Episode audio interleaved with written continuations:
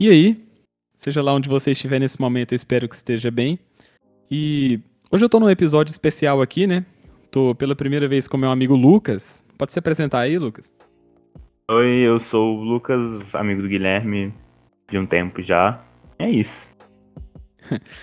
Ele vai estar tá falando aqui comigo, abordando um assunto que é bem interessante e não tão, tanto falado, né? Tanto que é uma palavra que pode trazer até estranhamento, que é a questão da ambivalência. Ambivalência que não é uma palavra que está no nosso dia a dia de fato, né? Tanto é... que. Hum. Não, é que eu ia falar que a gente relaciona muito mais o, o que a gente, muita gente entende como ambivalência com ambiguidade. Exatamente. Vendo aqui no dicionário rapidinho, a gente pode ver que ambivalência pode significar estado, condição ou caráter do que é ambivalente, do que representa dois componentes ou valores de sentidos opostos ou não. Assim, a princípio parece um, um negócio bem complexo, mas simplifica um pouco quando a gente dá um exemplo. Um exemplo bem comum de ambivalência que é usado em artigos ou em conteúdos introdutórios para quem quer aprender sobre o assunto é uma relação de amor e ódio. Entende? Por é. exemplo, você tá ali, você possui um cônjuge, um namorado, um namorado, e aquela pessoa faz alguma coisa, sabe, que te contraria, de certa forma. Aquilo, naquele episódio, você vai, de certa forma, odiar aquela pessoa, só que num contexto geral, você continua amando ela. Então é justamente um pouco desse conflito de sentimentos aí. É, até de. É porque é muito, biz... é muito estranho você pensar amar uma pessoa ou odiar uma pessoa totalmente. É muito estranho, ou, ou algo também, né? Não necessariamente alguém. Sim. É muito estranho você amar uma coisa 100%, você odiar algo 100%. Porque sempre vai ter um, um, uma característica, uma expectativa, um pensamento sobre aquilo que não vai estar tá de acordo com o que você gosta de verdade. Então, a maioria das pessoas, elas, elas por exemplo, a maioria dos relacionamentos, no caso, pelo menos ao meu ver, é existe um, um, uma relação de ambivalência mútua. Só que, na maioria dos casos, pelo menos ou que deveria ser, é que os sentimentos de ódio, ou sentimentos de raiva, ou sentimentos problemáticos, eles não se sobressaem tanto. O que torna geralmente os relacionamentos os relacionamentos mais certeiros, eles dariam mais certo. Exatamente. Tem um filósofo que fala, eu não vou me arriscar a dizer o nome de nenhum porque eu não tô lembrando direito qual. Mas ele diz até que não existe amor é, incondicional assim, e não existe ódio incondicional também. Não existe. Assim, você não ama, sinceramente, uma pessoa, assim, 100% do tempo, mas você também não odeia essa mesma pessoa 100% do tempo. A gente está sempre alternando entre esses dois sentimentos, só que muitas vezes isso não é percebido, sabe? Todo mundo sofre ambivalência pelo menos uma vez na vida. Isso é, é indiscutível. Só que não é tão falado, sabe? A gente não tem tanta, tanto conhecimento sobre isso e muitas vezes isso acaba sendo involuntário por conta dessa não informação. É, e até tem o, o fato de que a gente, de vez em quando, a gente trata a ambivalência como. Não, não ambivalência necessariamente, mas. Uh, você observa os sentimentos negativos pequenininhos e inferiores, as coisinhas mais banais, como coisas é, que não, não são tão importantes para aquele relacionamento, seja amoroso, seja é, parental, seja é, de amizade, e você nem se importa. Só que isso meio que gera um problema posterior quando você não se atém a esses, esses probleminhas menores, ou, ou até do, do, no, quesito do ódio, né? Quando você não se atenta aos sentimentos bons que você tem contra uma pessoa que você acha que você odeia, é que quando vem um sentimento que desequilibra muito essa balança entre ódio e amor, muitas vezes você não sabe o que, como lidar com ele. Nossa, sim. É, é complicado. É tipo quando você chega na escola você tá para baixo pra caramba, que você tem aquele dia, tem para si mesmo, que naquele dia você não vai esboçar um sorriso no seu rosto, sabe? E do nada chega alguém ali que às vezes você nem gosta tanto também, faz alguma coisa que você acha engraçado, ou até alguma coisa legal, sabe? E aquilo de certa forma mexe com você. Aí você começa a virar para si mesmo e se perguntar: por que, que eu tô sentindo tal coisa por fulano, sabe? Por que, que ele despertou isso em mim, um sentimento bom? Ele não devia representar só coisas ruins para mim é, e tudo. Exatamente. Então acaba que a gente fica num conflito interno por conta de algo que é natural. Extremamente Sim. natural. E a gente muitas vezes sente que tá errado não gostar de algo na pessoa que a gente gosta, ou gostar de algo na pessoa que a gente odeia. A gente sente meio que culpado porque a gente não gosta de ter dúvidas sobre o que a gente gosta ou sobre o que a gente não gosta. E quando a gente tem essas dúvidas, aí a gente fica problemático, a gente se sente problemático. Porque a gente passa por uma situação que a gente tem que entender que talvez ou aquilo, ou a gente não odeia aquilo de fato, ou a gente não gosta, ou a gente não gosta daquilo de fato, ou a gente tem que entender que o odiar aquilo ou gostar aquilo na pessoa que você ama ou odeia não quer dizer representar o todo, mas é uma parte e é natural que aconteça. E talvez até mais do que isso seja até uma coisa pensa nos não, fora de um pouco do, do relacionamento amoroso ou de amizade, mas pro parental. É muito comum é, você desgostar e gostar ao mesmo tempo dos seus pais, dos seus parentes, tios, primos, irmãos, porque mesmo que a relação sanguínea de família seja uma coisa muito forte por causa de criação e tudo mais, tudo o que vem de opinião, de expectativa novamente, de ideias, de brigas, consequentemente. Tudo isso vai gerar um ódio, de alguma forma, que pode ou não dar um resultado muito negativo. Só que é muita gente, a gente não sabe lidar com isso, porque a gente fica pensando, tá, aquela pessoa é meu parente, eu não, eu não posso brigar com ela, sei lá, por exemplo, a pessoa é meu pai, a pessoa é minha mãe, a pessoa é meu irmão, a pessoa é meu, meu primo, uhum. eu não uhum. posso brigar com ela. Ela é muito importante na minha vida, mas será que se eu não brigar com ela, será que esse sentimento vai continuar aqui? E, se tem essa dúvida se vale a pena ou não sentir aquilo. Um, um exemplo interessante que eu gosto de dar é o dos pais superprotetores, sabe? Porque, assim, por mais que seja um comportamento muito. Como é que eu posso dizer? Repressor por parte dos pais, ele evita que algumas coisas ruins aconteçam na vida do filho. Claro que isso também evita muitas coisas boas e dá pra assuntar sobre isso por horas. Só que isso, no filho, em quem tá sofrendo essa repressão mesmo, gera um sentimento de ódio, sabe? Por mais que você ame seus pais, você não gosta daquilo neles. Dessa partezinha deles, sabe?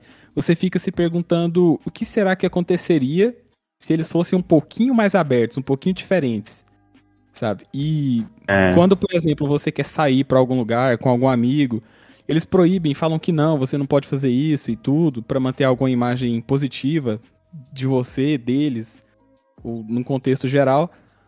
Eles, por exemplo, causam um sentimento de revolta em você, sabe? É muito comum isso uhum. acontecer.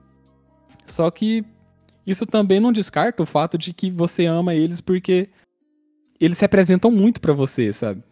Na maioria das vezes, claro. É, e é muito, é muito.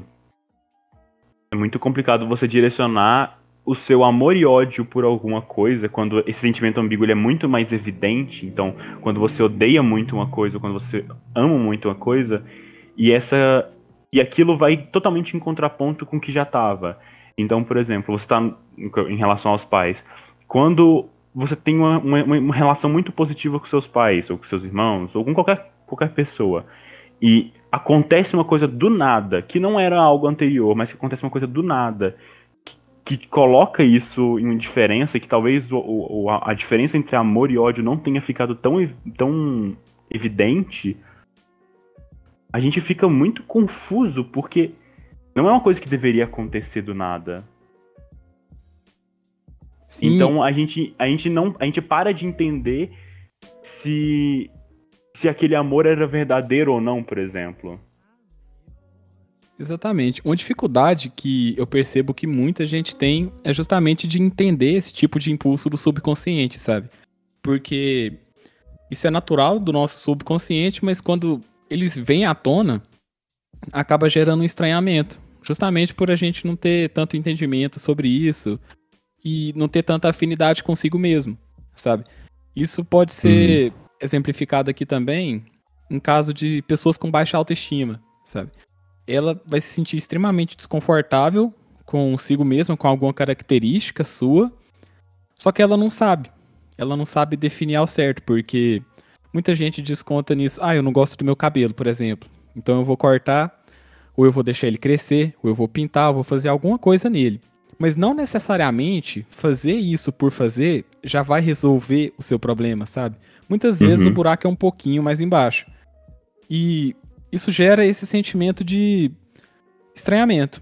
Ele pesa mais pro lado negativo, só que uma parte de você ainda, ainda quer melhorar, sabe? Porque se isso causa desconforto em você, é porque você quer melhorar. E se você quer melhorar, já é uma coisa positiva, porque você quer algo que você considera que vai ser bom para sua aparência, por exemplo. Que é o caso de quem, por exemplo, pinta o cabelo ou corta, que foi o exemplo que eu dei agora. Sim. E, e, talvez tenha até um, um, exemplo de ambiguidade, talvez não até não com um, um, exemplo um pouco mais claramente negativo, eu diria assim, que é quando a ambiguidade ela é quase não forçada, mas ela é construída em você. Então é muito comum hoje em dia é, falas de, de em relação a relacionamento tóxico, coisas do tipo, em uhum. situações que você tá em, em uma que você gosta de alguém, mas a pessoa faz mal para você. E isso é uma ambiguidade de fato construída.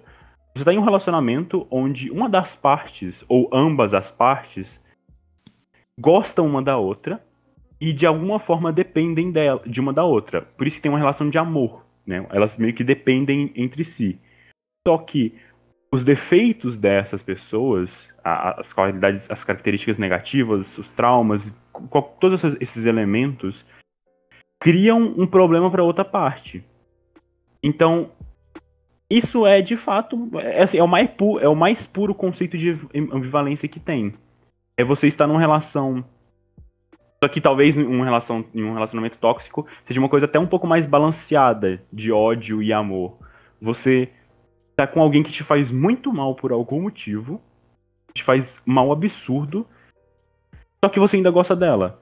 É claro, por seus motivos próprios mas que ainda é um elemento que faz parte de você. Inclusive, além do ódio, é, esse tipo de relação tóxica pode trazer também outro sentimento, que é o medo, né? Eu posso gostar de uma pessoa, mas 90% do meu tempo eu tenho medo dela. Eu tenho medo Exatamente. dela fazer alguma coisa ruim comigo, me machucar de alguma forma, sabe?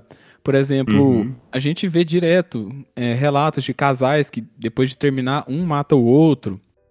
Então, acaba que depois que se tá num relacionamento, é muito complexo você simplesmente encerrar ele. Isso leva muita gente a ir empurrando aquele relacionamento, sabe? Tem coisa que a gente realmente gosta, que a gente tá feliz naquilo, mas tem coisa que a gente se sente forçado e acaba acostumando com o tempo. A gente se sente forçado a acostumar com aquela realidade porque sair dela vai ser pior. Pelo é. menos é. para você, na sua cabeça. E é, é aquela é, é, meio que o equilíbrio entre você entender que a ambivalência é uma coisa natural, mas que certas situações a ambivalência é uma coisa ruim para você. Não, não necessariamente a ambivalência é uma coisa ruim, mas que esse equilíbrio entre amor e ódio tá te fazendo mal.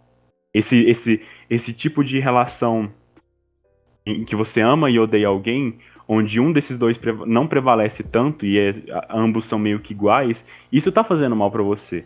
Então é importante entender que a ambivalência é uma coisa natural nas relações entre qualquer pessoa ou até nos sentimentos que você tem contra, quanto a você mesmo.